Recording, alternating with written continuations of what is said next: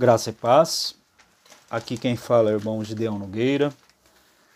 É, estamos dando início a, a, mais uma aula do nosso podcast da Escola Bíblica Dominical da Igreja Batista em Brasilândia. É, nós estamos estudando o Evangelho de João. Baseamos os nossos estudos na revista O Evangelho de João, da editora Cristã Evangélica.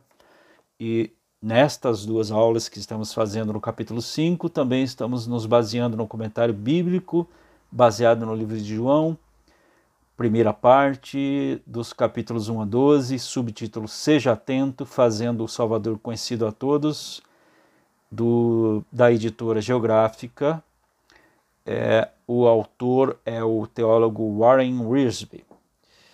É, nós estudamos na semana passada, na última aula, as duas primeiras partes, dos versículos 1 a 15, exemplificação da autoridade de Jesus, e dos versículos 16 a 30, unidade como modelo de autoridade, Jesus afirma ser o Filho de Deus. Hoje, a terceira parte, dos versos 31 a 47 do capítulo 5, nós vamos encerrar estudando testificação de autoridade. Testificar significa dar testemunho de autenticidade. O termo testemunha é uma palavra-chave no Evangelho de João e aparece mais de 50 vezes. Jesus deu testemunho de si mesmo, no verso 31. Mas, na lei judaica, o testemunho em prol de si mesmo não era válido. Por essa razão, Jesus se vale de outros testemunhos acerca de si mesmo. Primeiro testemunho, dos versos 32 a 35, o testemunho de João Batista, o qual os líderes religiosos haviam interrogado detalhadamente, minuciosamente, lá no capítulo 1 de João, nos versos 15 em diante quando eles questionam João Batista sobre se ele era o Cristo, se ele era um Cristo quem ele era, etc. E João Batista então, é, nesta ocasião, ele dá, diz que Jesus era o Senhor, que era maior do que ele, João 1, 23, que Jesus era o Cordeiro de Deus, João 1, 29 e 30, é, 29 e 38, melhor dizendo, e finalmente que Jesus era o Filho de Deus. João 1, 34. João Batista era uma lâmpada que queimava e brilhava, mas Jesus é a luz. João 8, 12. Os judeus se empolgaram com a mensagem de João Batista. E a mensagem dele apontava para Jesus. Segundo a testemunha, ou segundo testemunho, a segunda testificação a respeito da autoridade de Jesus. As suas obras, verso 36. João, o evangelista, escolheu sete sinais em seu evangelho como prova de que Jesus é o Filho de Deus. Por exemplo, em João 20, 20 31, lá já no final do evangelho de João, ele fala sobre isso. Que ele selecionou algumas coisas para que a gente tivesse conhecimento de que Jesus é o Filho de Deus. Jesus deixou claro que suas obras eram as obras do Pai. Confere João 5, 17 a 20, João 14, 10. Jesus deu a entender que o Pai lhe entregou um ministério específico aqui na terra. Eu te glorifiquei na terra, consumando a obra que me confiaste para fazer. João 17, 4. Não apenas se encontrava dentro de um cronograma divino, como também seguiu um programa estabelecido por Deus. Devia realizar certas tarefas específicas a fim de fazer a vontade do Pai. Ele trouxe à memória dos seus ouvintes o que já fora dito e explicou que essas obras do Pai, realizadas pelo Filho, são maiores que o, que o testemunho de João. Terceiro lugar, deu Deus, o Pai, dá testemunho a respeito do Filho. Verso 37. Se o testemunho de João Batista e das obras realizadas não eram suficientes, a declaração de Cristo agora aponta para Deus como testemunha.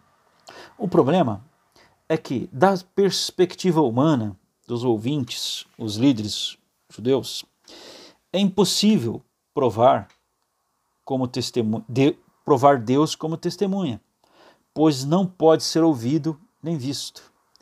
Mas as Escrituras são o fundamento do testemunho de Deus sobre a messianidade de Jesus. Por isso, dos versos 38 a 40, Jesus apela para, para o testemunho das Escrituras a seu respeito. Jesus declarou o distanciamento espiritual dos religiosos pelo fato de não crerem em Jesus, o enviado do Pai. Não permitiam que a fé, que a palavra, né, as escrituras que falavam a respeito do Messias, gerasse fé no coração deles. Verso 38.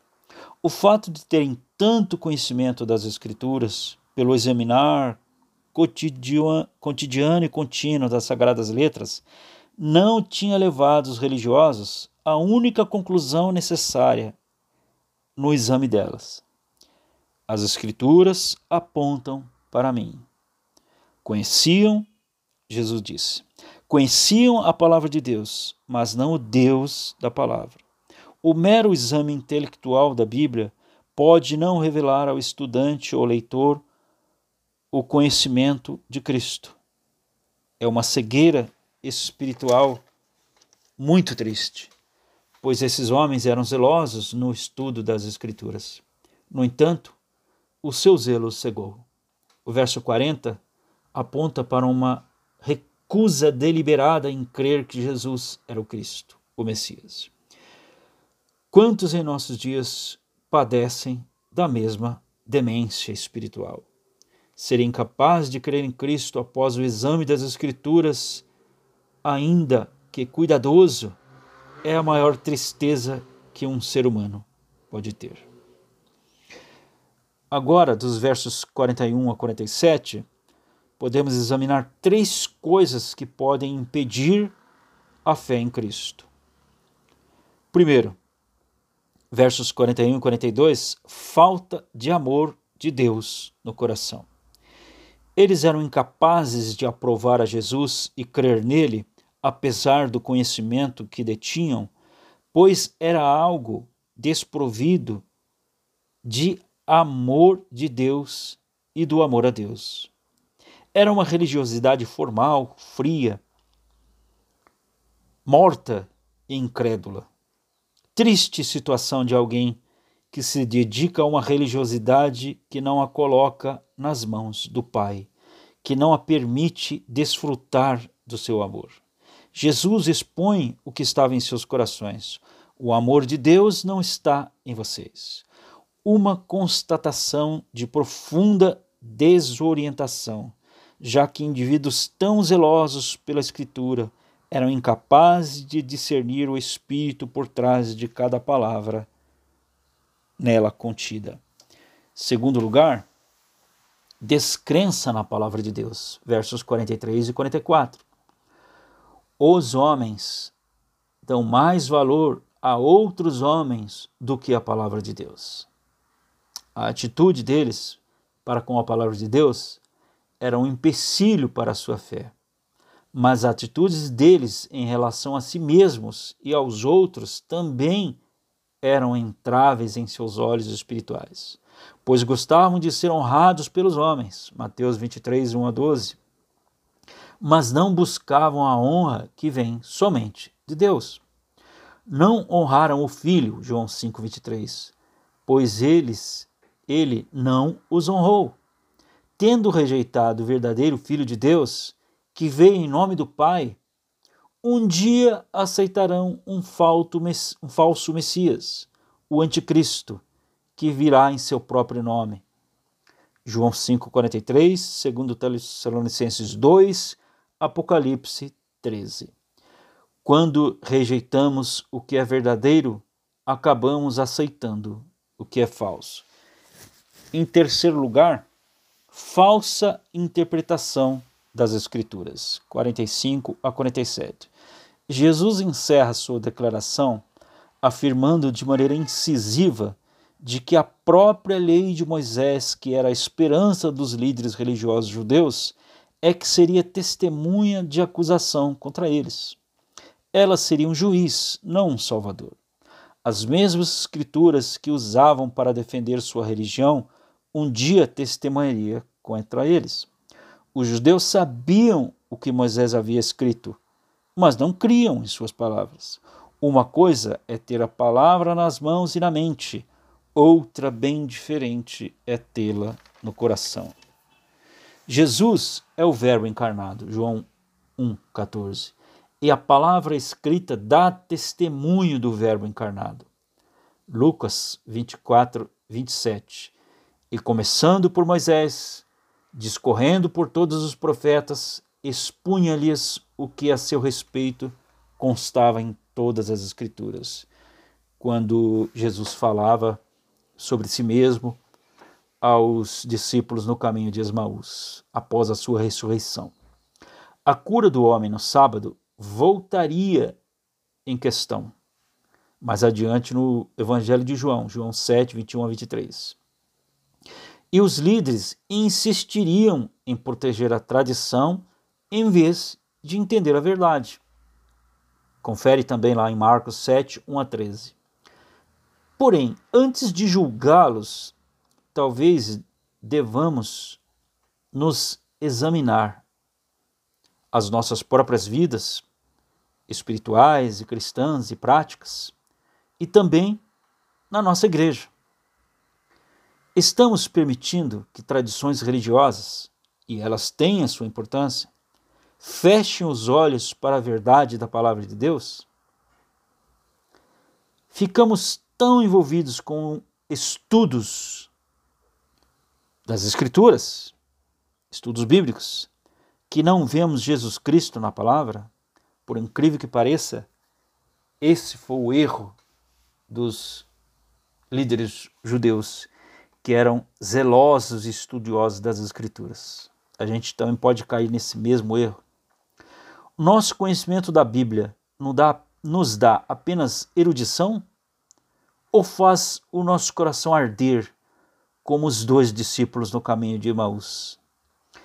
Segundo, segundo a epístola de Paulo a Timóteo, capítulo 3, verso 16, diz assim: Toda a escritura é inspirada por Deus e útil para ensinar o que é verdadeiro e para nos fa fazer perceber o que não está em ordem em nossa vida elas nos, ela nos corrige quando erramos e nos ensina a fazer o que é certo. Deus a usa para preparar e capacitar seu povo para toda boa obra. Que Deus em Cristo os abençoe. Creia que Jesus é o Filho de Deus. Submeta-se à sua autoridade. Creia nele, entregue a sua vida a ele lendo as Escrituras, procure crer que ela é a palavra de Deus que o santifica. Em nome de Jesus, eu oro para que isso aconteça na tua vida. Amém.